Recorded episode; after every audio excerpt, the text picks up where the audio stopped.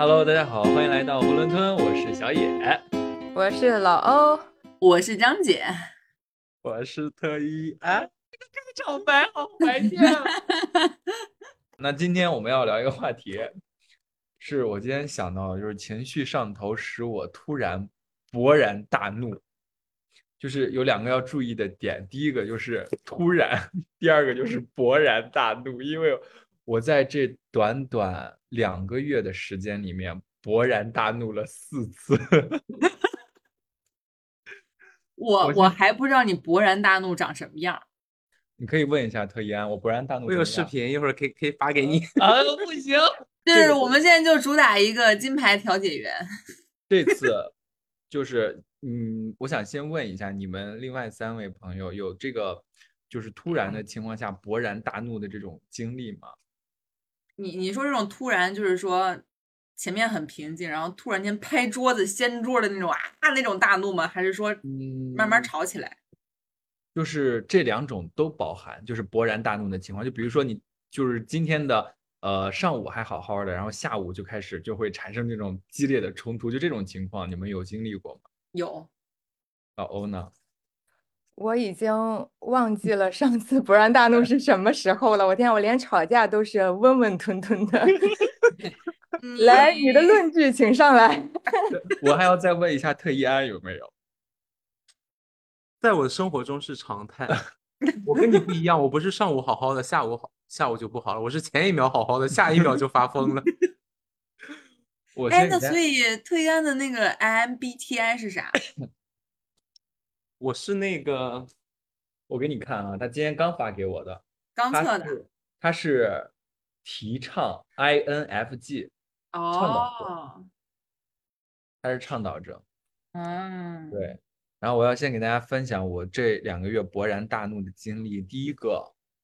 勃然大怒的经历，我先插一句，哎，你说，那特一安就是我认识的唯一一个会勃然大怒的 INFJ 了。我是被逼的。OK，我我我这两个月我第一次勃然大怒是在，嗯，就上上个礼拜吧，我回青岛了。回青岛参加婚礼，然后那天晚上结束了，我跟我爸开车往回走的路上，有一个大车堵在前面，挡着我爸的路了。然后他就一直在往后倒车，然后我爸就按喇叭，按喇叭他也不管，他还是一直倒，眼看就要撞上了他，我爸还按喇叭，他还是在往后倒。然后我爸他刚提的那个特斯拉，他不太会挂那个倒档，你知道吗？他一时没反应过来，他就搁那着急，又就是边骂人边按喇叭边要拨那个倒档，然后就往后倒。后来倒出来之后，那大车停了，然后先是我爸勃然大怒，然后他拉开车门就要下去，就开始骂那个那个开大车的。然后我那一天，你知道我在家待着的时候，反正就是家里的氛围什么的，就呃相对没有我自己在外面的时候。那么的活跃，虽然是一件很开心参加婚宴这种事情，但是因为家里的各种管教啊，就是会一直念叨你，你的心情也不爽。然后本来就憋了一点小火在在在这个心里，就是大家都会念叨你，不管你什么抽烟啊、熬夜啊这些事，他们一天要念你好几遍。然后我就跟着他，我就借机发疯，我拉开车门就冲下去跟他一起骂那个大车司机，就是。你知道，就是人家在车上坐着特别高，然后你仰着头指人家，然后就开始骂他，然后骂的特别脏、特别难听，然后就是那种嗓子都是哑了的那种，就是那种释放的感觉，我还觉得挺爽的。但是当时那一刻也是挺生气的。直到这件事情的结尾，是我爸爬上了那个大车，拉开了他的车门子，要跟他干架。要跟他干架，我才说算了吧。我又给他，他在大车上扒着，我在后边搂着他的腰往下拽他，这件事情才告一段落。这是我，这是我前一段时间的第一次勃然大怒。我第二次突然的勃然大怒是在特一安家，那天来了个一树的，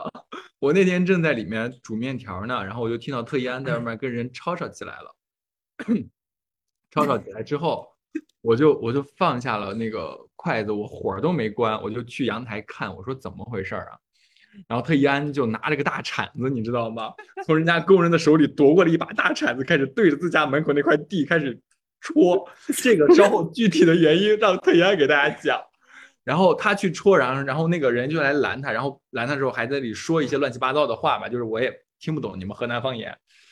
然后说着说着，特一安就跟他吵起来了。就这种情况，你想，就是大家都是好朋友，你一定要站在自己人这一方，对吧？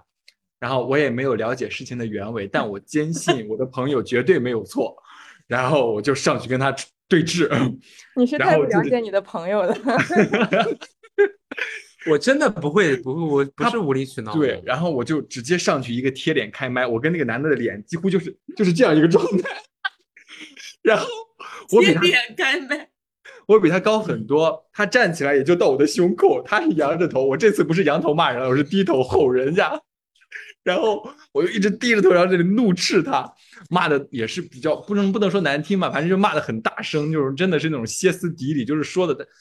就是逼得他就是说不出话，因为他的声音没我大，他可能想说也是也是一些个无能为力，我大家都听不见，因为只听到了我的咆哮声。然后后来就是也是没有打人，没有动手，然后就开始帮特一安拆除，就是后续的工作等等这些，待会儿特一安肯定会讲到。然后这是我第二次勃然大怒，我第三次勃然大大怒是在昨天，在昨天同样也是 威兹特一安，我们两个开车到他的小区。然后把他送回去，然后要进那个停车场，然后那个保安就不让进。一开始大家都是好好的，那包括我说，那你不让进，我就进去跟你的物业沟通嘛。这个原因特一安待会儿也会给大家讲解，反正就是保安不让进，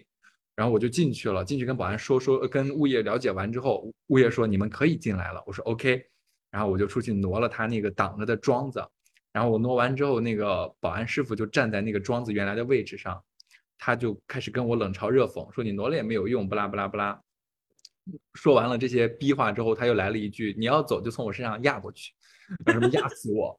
然后我一听他就给我来这话儿啊，我就顺脱口而出说：“你算个什么东西？”然后这个时候还没有吵，然后这个时候他就开始跟我，就是因为听这句话不舒服，就要跟我争论。我这好歹是学播音主持，我嗓门多大呀？我怎么能让他占了上风呢？我就站在那个嗓门多贵呀。我就站在那个小区门口，然后我就开始跟他激情开麦，我就说你算个什么东西，你自己不知道吗？然后我们俩就开始跟他骂起来了，然后就是也是就是越骂离得越近，然后就是骂着骂着，然后就特一安就非常专业的拿出了手机在那方拍摄，然后这时候呢，那个保安就以特一安侵犯了他的肖像权为由冲上去夺手机，然后他们两个就扯吧起来了，然后扯不完之后呢，特一安就就是那叫什么来着？报警了，呃，先不是报警，这还没到报警呢。然后他们俩撕吧的时候，特一安让我也录像，教唆我赶快拿出手机录像，我就顺势拿出我的手机开始录像。然后他看到我也在录像了，他又从特一安那儿跑到了我这边来，然后又跟我进行了一番推搡。然后呢，但是他是真的推到我了，就是就是这样，就这样推了我一下。嗯，然后呢，我一想到就是以往脑海当中就是面对这种情况跟人发生冲突了之后该怎么处理。然后我就想把这个事情利益最大化，我顺势我就倒下了，我就是一个就是战术后仰，我就躺在了地上，然后就边躺边拍他。最搞笑的是在警察局，然后那个保安在跟录口供的时候说：“看他那么大的个子，我要是能把他推倒，我得有多大劲儿。”特别搞笑。是的，没错，这件事情最后闹到警察局里了，因为特意安报警了，然后晚上他还去录口供。就是一个非常抓马的事情，这是三次勃然大怒，还有一次我刚刚说的时候没想起来，其实就是在那算是第一次，更早的时候，我跟特一安在郑州的路上，他陪我去买桌子，在路口，然后有一个那次的确是我的情绪就是有点失控，我正在好好的开车，我在等一个拐弯，结果太多自行车了，然后郑州的路况又是那种非常的复杂，让人很恶心那种，然后本来就憋了一肚子火，这个时候。有一个出租车司机从我旁边过去之后，他就是我下着窗，他也下着窗，他说了一句：“你开的什么来？咋这么慢呢？还是啥的？”然后我又是一个勃然大怒，我就扭过头来，我就冲着对面就是窗，我们俩就是 隔窗就开始就是骂他，然后我就吼他，我说。我开的，我为什么开那么慢？你不知道吗？然后我就反正就是特别大声的在那里吼他，我说这么多自行车，你让我怎么过去啊？然后就是冲冲他就是吼了一句，那算是一次，嗯，也算是勃然大怒了吧？我觉得我很少会这样，但是就是在来到了郑州之后，然后在就近两个月，两个月的时间里，让我勃然大怒了四次。这些事情，说实话，在我人生的前半，也不能说前半段，在我活了二十多年，我几乎从来没有跟人吵过架。但是来了郑州之后，两个月我跟人吵了四次架，所以我就一定要录一下这这一期，就是这个话题。我觉得我真的是太憋屈了，我不是一个这样的人，家人们。但是我现在太爱跟人吵架了，我觉得每一次吵架对我来说都是一次释放。我每次吵完架之后，我就感觉我心情特别的舒畅，我的火终于发出来了，不然我要把自己憋死了。就是这儿，That's all，Thank you。我就一句话总结吧，我的感受就是感觉你现在很融入下沉市场。我也想说这个，我先补充一下，就是这两次，就是这几次吵架吧。然后第一次就是跟那个出租车司机，因为他就是我们同时。到了红灯停下来，然后他先把这个车窗按下来，就开始说：“你们为什么开的那么慢？”他是个出租车司机，这个是可以理解的。然后这一次我其实是情绪比较稳定的，然后小野就小野小野的怒火完全来自很长时间的积压，特别是在从上海回到郑州这座城市，就有点像回到了第三世界。其实是一开始是并不适应这个秩序的，比如说车路边全是车，比如说。汽车和电动车一起走，比如说交通的不合理，所有的这些造成了积压的怒火，然后再有一个蔫儿窜上来，然后这个就一下就炸了。我觉得这件事情是可以理解为是说，呃，相对来说比较随机性，就是相对来说是必然性的。然后在大车司机这件事情相对来说是随机性的，因为它是突然间发生的一个事情，而并不是说你的因果一定会造成的这个结果。然后在新乡的这两次也是因也是必然性的，也是因为我们从一个相对来说比较有秩序、比较合理、比较有规则的一个社会环境下。来到了一个相对来说比较靠人情，比你要让他办一件事情，并不是说我给你交了服务费，你就要服务好我，而是说我们是互相有人情的。我可能跟你说，哎，大哥你就让我进去吧，或者大哥你就帮把我帮帮我把这个事情办了吧，可能就能办掉。就是它是不同的两套游戏规则，所以说我们在呃从上从比如说从北京上海的这种社会规则下，回到了这种小城市的社会规则下，就会有。不适应的阵痛，而这些阵痛反馈来的就是生活中的这种，呃，小到言语的冲突、口角，然后大到的话就是比如说推搡呀，然后进警察局啊这些。所以说，这个可能核心的根本在这里。因为种树这一次和车不让进这一次其实是两个很小的事情。第一个事情，种树这个事情是我觉得这个风水不好，然后刚好小区在翻新绿化，我就跟这个物业说，你需要把这个树移走。然后物业说我不移走，因为这个规划在这儿。那我就跟你说，我说你规划本来就不好，你要是规划按规划来的话，小区也不会这么多人来维权。然后可能就是各种各样的原因吧。然后他就不想给你做这件事情。但但这件事情其实有更好的解决方法。然后我第二天的时候去找了他们的物业经理，我说你看，最后的结果你也是把树移走了，但是你需要业主去给你们就是。又是发疯又是吵架，这件事情才解决，你应该有更好的解决方法。然后他们也道了歉，就这件事情就完了。然后停车的那个事情，确实是你想保安这个职业，它本身就没有门槛，再加上这种新小区，它确实人不是说这种保安啊，就是在这种城市下，他其实在干一个这样更就是服务类的且没有技术含量的工作，他的人的素质的标准是非常不一样的。所以说你一旦进入到他的这种语境下来跟他计较，你是完全说不清楚的。所以说，就这种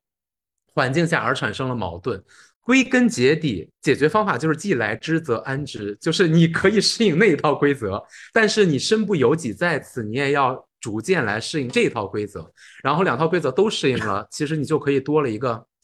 可以生存的一个环境，所以我觉得今天晚上我自己在家的时候，我敲手碟的时候，我就瞬间顿悟了。所以我就在想，就是我，所以我就在想，我其实应该，呃，我无法去避免这种随机性的，比如说我突然间有有一个大车，它突然间，呃，倒车呀这些，我可能没有办法避免这一类的争吵或者是说情绪的上头，但是我其实还是可以去。规避一些我可以去控制的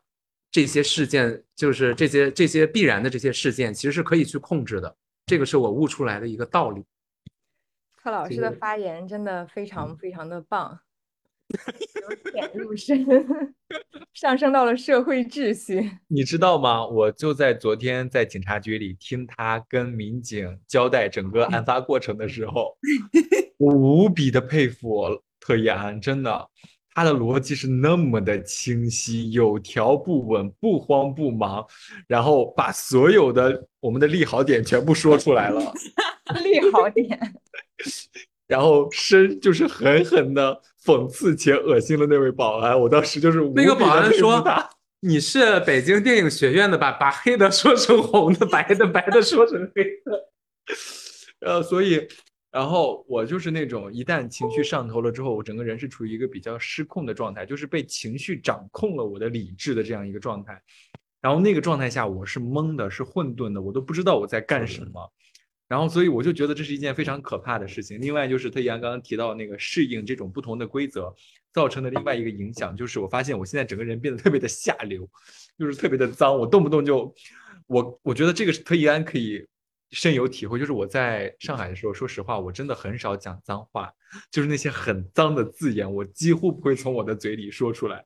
但是现在讲脏话已经成为了一个常态，在车上看见谁不顺眼，就是边按着喇叭边骂脏话。我现在真的已经在逐步适应这个社会的时候，我已经被这一个深深的影响到，我感觉我的品质和品格都已经发生了变化，非常的痛苦。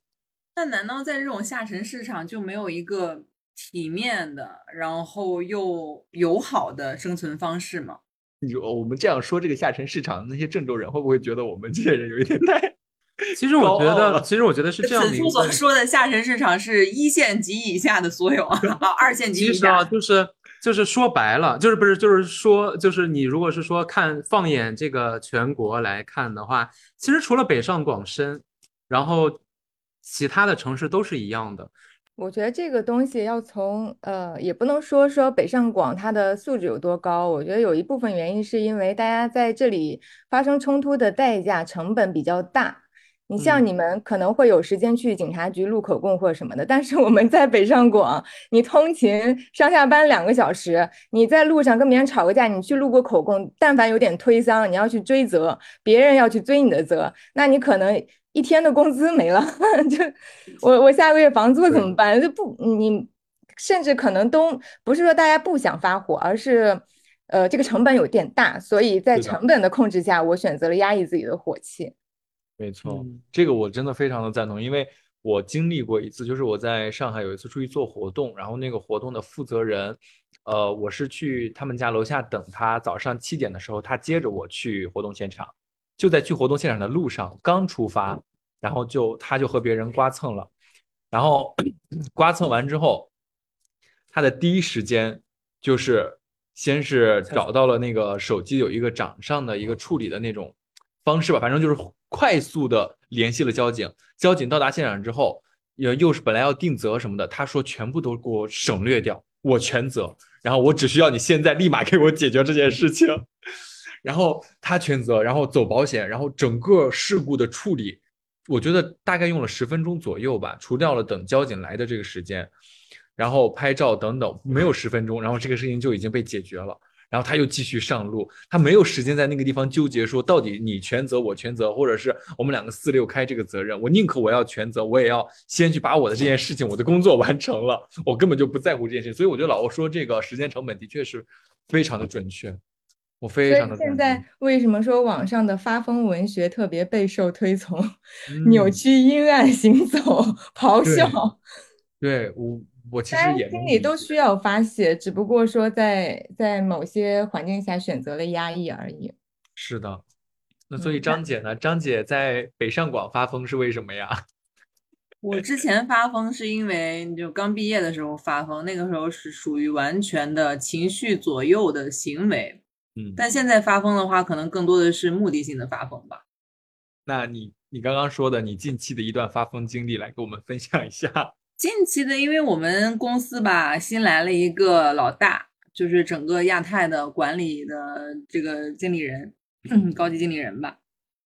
然后呢，他就是跟之，他就是想要把之前的我们公司的一些管理制度，包括分工啊之类的，整体要改革。嗯哼，那他如果要改革的话呢，就碰了某些人的利益，然后这个时候呢，有新人有旧人，所以自然会形成一些阵营。所以呢，在我的那个发疯的经历，简单的讲，就是在跟另外一个组做配合的过程中，他们是属于深化的，我是属于创意的。那呃，也包括又会有啊。设计的设计经理跟项目经理的这种职位的区分，所以说就会有一些，嗯，比较有代表性的两个组的利益的碰撞。所以我跟那个人之间的矛盾，其实从根本上来讲，就是制度在过渡期的不健全，以及两个组的利益冲突所展现出来的一个问题。那我的发疯主要是因为。我需要借着机会，然后在保证我完全正义的情况下，抓住他的一些工作上的失误，跳起来，然后以此来为我们组争取更多的利益。所以说，那我就说这是一个有目的的发疯。哦，你这个发疯听起来好文明啊！就我那些破口大骂也差太多了，形成了强烈的对比。破口大骂，我真的很久没有破口大骂了吧？就是我甚至不知道破口大骂要骂什么。我想到了一句台词啊，你是鬼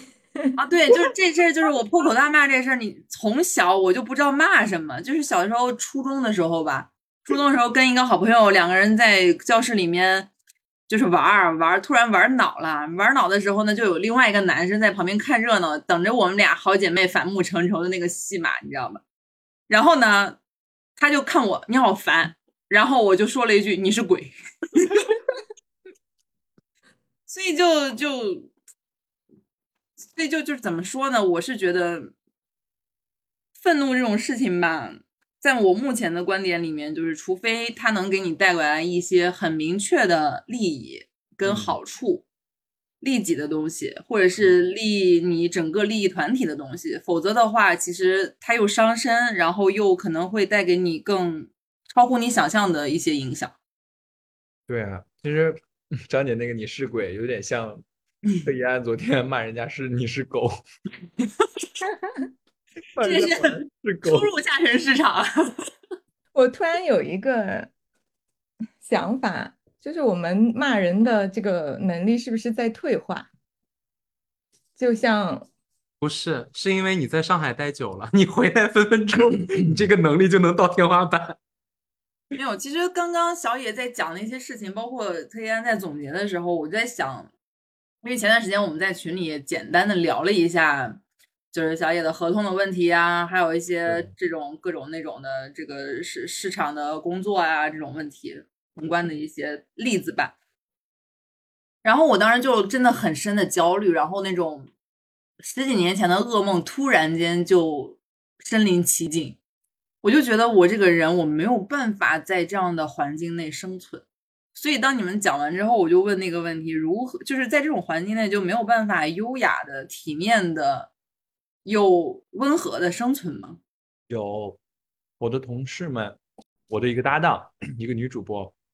她也是一样，跟我一样，也是生活在这样一个城市里，干着一样的工作。她每天在单位里面啊，夏天的时候穿了一条特别短的小短裤，然后打长头发，然后小吊带儿，踩了一双高跟鞋，然后每天戴着个墨镜儿，然后在办公楼里面，在我们的那个办公室外面那个走廊上就哒哒哒走，就感觉特别的潇洒，就永远都是那么的潇洒。你什么时候看到他，他都是都是就是那种那个状态。然后你就会很好奇，你像我每天蓬头垢面的，天天的一出门，衣服一套，衣外套一裹，然后穿着个踏拉板就去了。然后人家是怎么做到在这个城市里边活得那么的精致，那么的从容，然后且同时感觉又让人有一种距离感。我就感觉我跟他活在不是同一个郑州，你知道吗？他是活在郑州的上海，我是活在郑州的郑州，就是这种感觉。所以我也在寻找一个这样的方式，能让自己在。这座城市里活得更加的优雅一点，但是我没有找到。我就想有没有什么可以，我是应该从心理上去改变这一些，还是说我应该去从这种身体力行上去找那种宣泄的解压馆？我我有一个议题啊，嗯，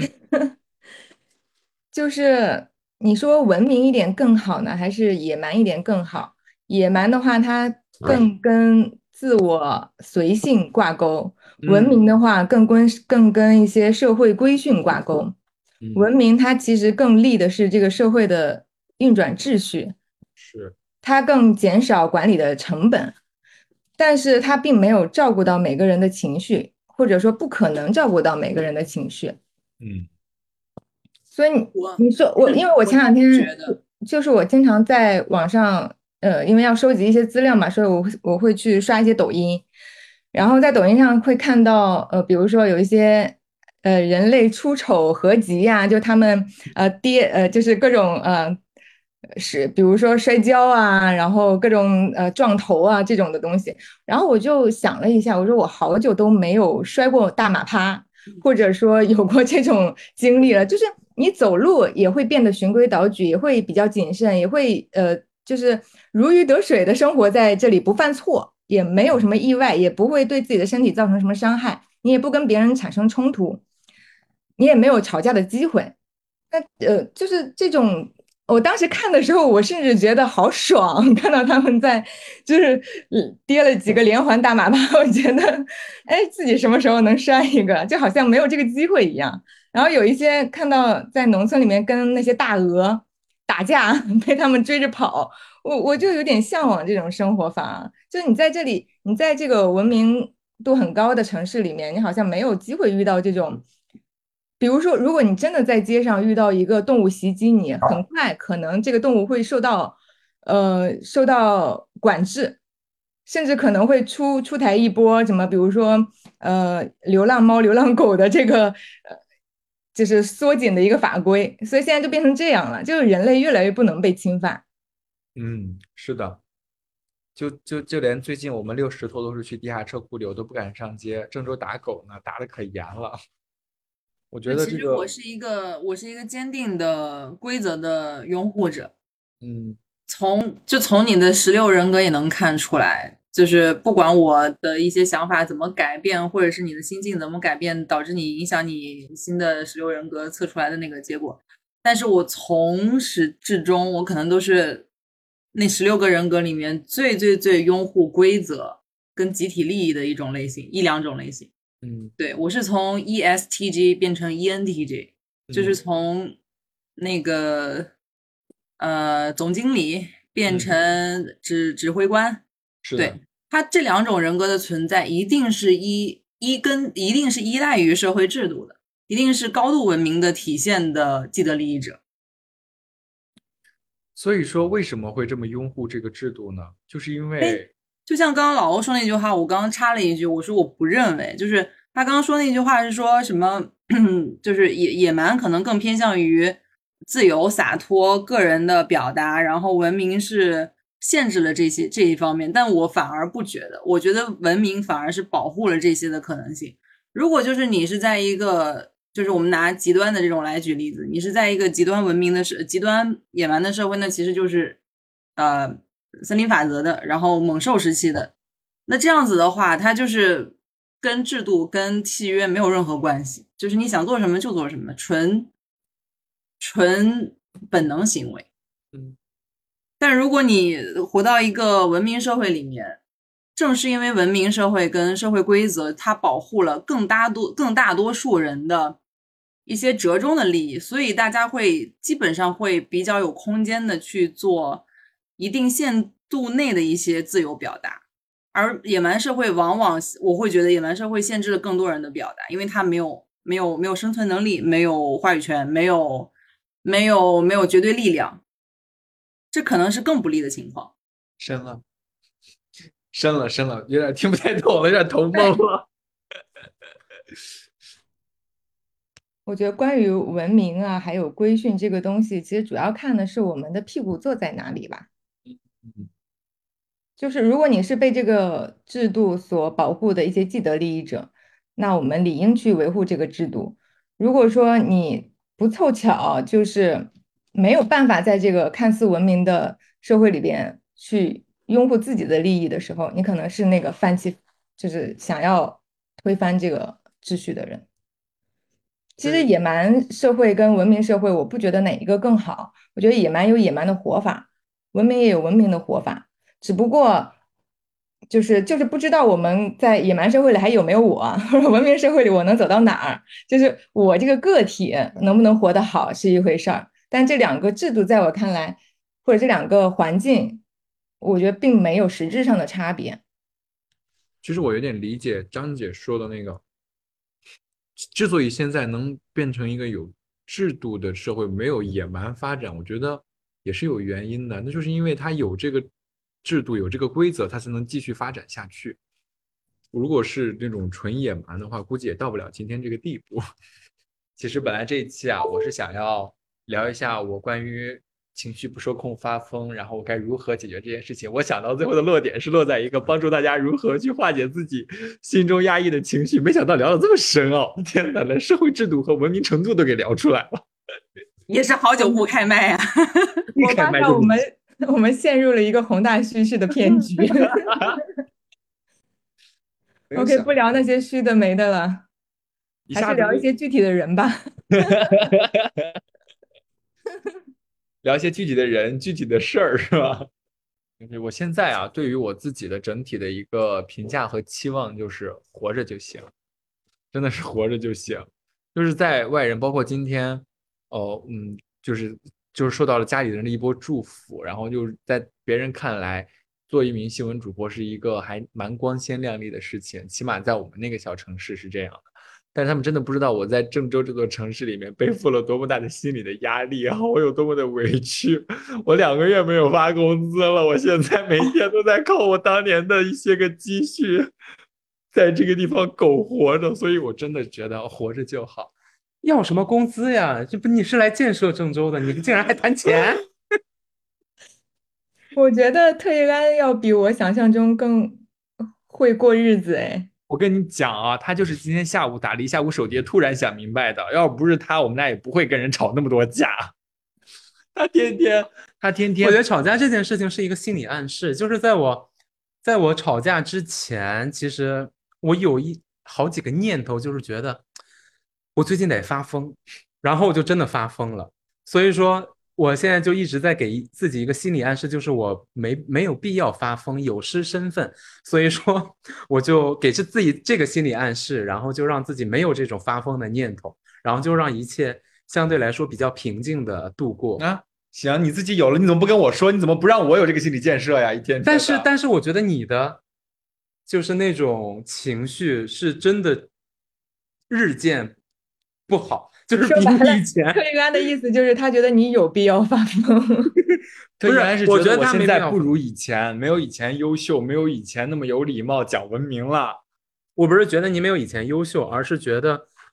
这个我也不是我觉得不觉得，就是人在读书的时候和你在工作的时候，他是两个人。所以说你的这个改变很明，就就是这个改变其实是。很正常的，嗯，对，嗯，在你看来，我现在已经跟当初读书的时候没法比了，是吧？只要你的根儿没坏，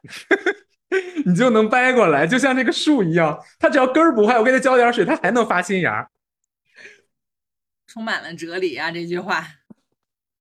真的是没有想到，竟然能聊到这儿，烦死了！我现在不行，我现在一就是一定要纠正自己的一些。及时的一些口头禅，马上去做一些调整。我觉得不然的话，我会变得越来越恶劣。我现在就像你那个同事一样，你觉得他在这个地方，然后每天打扮的，就是精心打扮自己，然后给人的感觉就是很有气质、很有气场啊。在这个地方，我怎么能看见这样的一个人？那你如果是说也有他的那种心态，就是你把你自己在大城市得到的一些滋养和一些内涵，就是由里到外的，就是散发出来，别人也会这样看你。啊，到底是上海来的，就是不一样。你就你就也也能成为了郑州的一个弄潮儿。别宝贝 了，我跟你讲，我跟你讲，我发疯，哎呦，田东旭要占很大一部分原因，因为他每天都跟我会输出一部分的关于他们小区的一些负面评价。他们有一个群，那个群里面所有的业主每天都在骂这个小区，然后田东旭看到之后就会跟我分享这些消息。在我心里就种下了一颗种子，就使我默认这个小区就是不专业、不文明、不礼貌。所以我在这儿就是可以肆意妄为，我在这里发疯也是无比的正常，所以才会导致我在这个小区变得那么的粗鲁和野蛮，像一个泼妇一样，一天到晚。你知道人家，你知道人家现在怎么评价我们这个小区吗？说我们这个小区住了全新乡的地头蛇，全在这儿。没关系啊，你可以在外边有什么委屈啊什么，我们就在这个小区发疯，无所谓的。然后我们出去之后就人模人样的两副面孔就可以了。啊你就可以把这个当成是一个就是发泄的地方。一个解压馆。对，可以啊。不行不行，我们还是要呃打心眼儿里开始向善，好吗？我明天开始修行，我明天去山上庙里去打坐。的，OK，那本期的囫囵吞到这里就结束了，我们下期再见，拜拜。拜拜。拜拜。